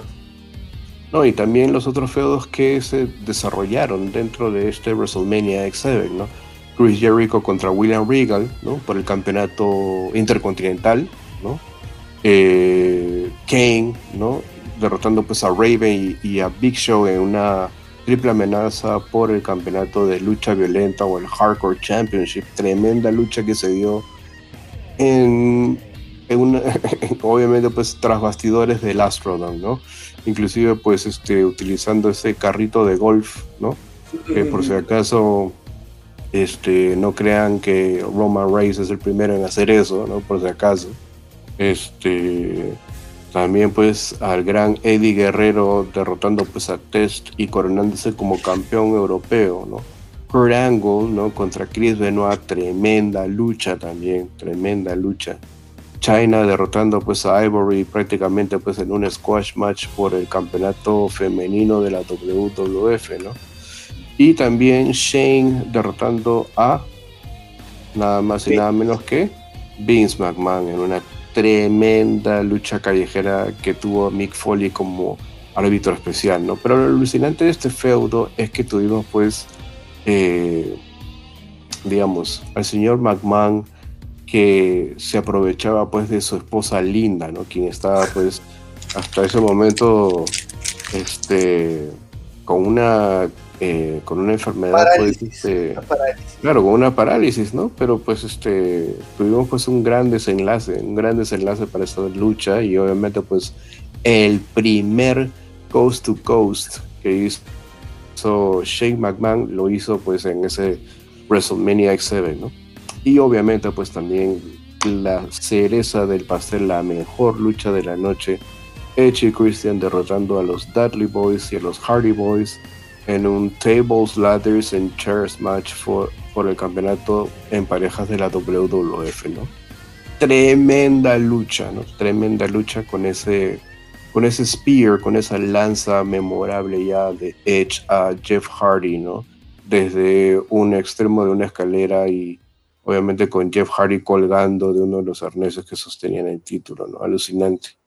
Y cómo no olvidarnos pues del gimmick Battle Royal, ¿no? Este, esta batalla real de personaje, ¿no? Que fue recontra alucinante para mí porque pues este, veía personajes de antaño, ¿no? Caso pues el Rock Chic, Nikolai Volkov, Hillbilly Jill, Sergeant Slaughter, Gobbledygooker, uh, Brother Love, Kamala, es decir, ¿no? Alucinante obviamente pues también eh, el Undertaker derrotando a Triple H, ¿no? Un feudo pues que también eh, tuvo mucho que ver, ¿no? Con, con, como ya lo mencionaste, ¿no? En ese entonces pues el streak o la racha no era pues mencionada, pero eh, tener pues el Undertaker, claro, tener el Undertaker y a Triple H culminar su feudo aquí en WrestleMania fue también alucinante. Así que nada, este WrestleMania X7 es, creo que de punto a punta, el mejor WrestleMania que, que, bueno, para mí no ha habido. Así que este, si por ahí no están muy familiarizados con este WrestleMania X7, pues les aconsejo pues, que, lo vean. Sí, es un WrestleMania muy completo, un WrestleMania en el, en, el apogeo de la actitud, de la actitud y sobre todo el desenlace, ¿no? Eh, ¿no? Vince y Stone Cold eh, un apretón de manos, ¿no? Y sobre todo de que este, este viraje rudo de Stone Cold, pues fue aprobado por la gente, ¿no? La gente no se manifestó en contra, al menos este en el Astrodome, no, que yo recuerde, por lo que vi en el pay-per-view en aquel momento, no escuché ningún apucheo ni nada. No sé, Dave. Sí, en realidad, en realidad, o sea, eh, fue una decisión de Stone Cold y bueno, Stone Cold fue a pichar, digamos, a, manifestar la idea de este giro a Rudo eh, cuando justamente regresó. Estamos hablando pues de, de, regresó en septiembre del 2000, pero ya este para diciembre Stone Cold lo quería hacer, pero eh, se le planteó, bueno, él planteó la idea a Jim Ross y a Vince y bueno, finalmente decidieron hacerlo, ¿no? Eh, pero Jim Ross en su libro, en este libro que mencioné que, había escuchado, dijo que le había preguntado a Stone Cold varias veces si es que estaba seguro de que este viraje iba a ser bueno. Eh, bueno, Stone Cold dijo, sí, estoy seguro, lo quiero hacer. Y, y tras varios meses de plantear cómo se iba a hacer, eh, al principio Jim Ross estaba algo reticente de hacerlo, ¿no? pero finalmente con la venia de Vince y, obviamente pues la aprobación de Stone Cold sobre cómo se iba a hacer, bueno, se hizo, ¿no?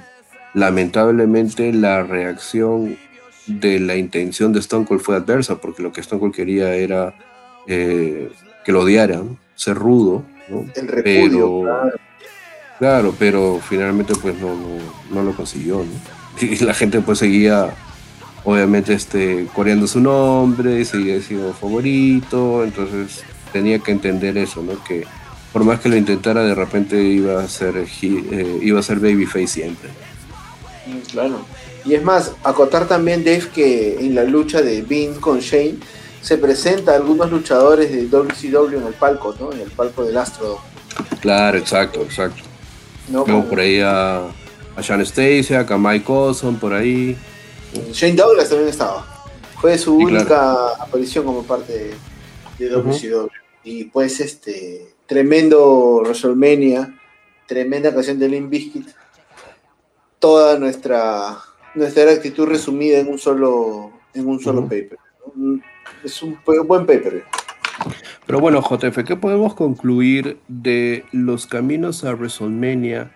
Bueno, de los que hemos vivido en realidad, ¿no? Porque eh, de los que hemos gozado, vivido, eh, experimentado, este, bueno, creo que tú y yo desde el 2005, más o menos, ¿no? Desde WrestleMania 21, eh, sea pues a veces por circunstancias X, los hemos visto, hemos visto los WrestleManias, hemos comentado los Road to WrestleMania, los caminos, entonces, este, la conclusión creo que, eh, bueno, particularmente para mí, y los que me escuchan, espero que no, no, no de repente no, no concordarán conmigo, pero ya no es lo mismo, creo.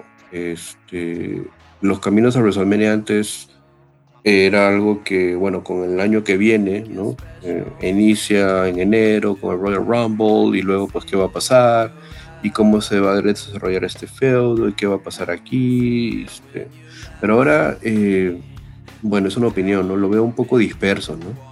Eh, Bobby Lashley se coronó campeón, ¿no? Este, en el último, último Raw. Por el lado, pues, de, SmackDown tenemos, pues, a Edge retando a The Head of the Table, ¿no? A Roman Reigns, que, bueno, en su papel de rudo ha sido constante, creo, ¿no? Eh, cimentándose pues en el lado, en el lado heel, ¿no? en el lado oscuro, en el lado rudo. Entonces el hecho pues que lo rete ah, suena interesante, pero eh, eh, sería interesante ver a Edge con el título universal por un tiempo, de repente, ¿no? Hasta que de repente lo rete alguien más, ¿no? por ahí Randy o por ahí alguna otra persona, ¿no? y lo vuelva pues a, a, volver a hacer girar ese Roman de nuevo. Entonces, lo de Edge, y lo digo acá ahora, es para WrestleMania nomás. ¿ah? después de WrestleMania ya no sé qué, cuál será la agenda, pero lo de Edge coronándose campeón universal en WrestleMania es para WrestleMania. Después ya no sé qué hay. Eh, y los otros campeonatos, ¿no? O sea, bueno, Bobby Lashley con el título, y creo que lo mencionamos en el extra de, de, de Elimination Chamber, ¿no? Este, el hecho de que haya perdido el título de los Estados Unidos y que ahora este, haya atacado pues a Drew significa que ya está en, en, en, la foto en la foto principal entonces eso es bueno por ahora por ahora por ahora claro por ahora no también has visto cuántos campeones de han, han, cambiado no este, tuvimos también ese campeón de transición en el 99 con Foley Claro, claro, claro, Todos estos cambios de main event en el 2000. ¿no? Que primero empezó siendo una lucha single, luego una triple amenaza y al final una lucha de cuatro. por eliminación.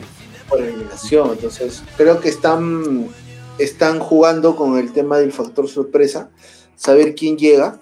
Este.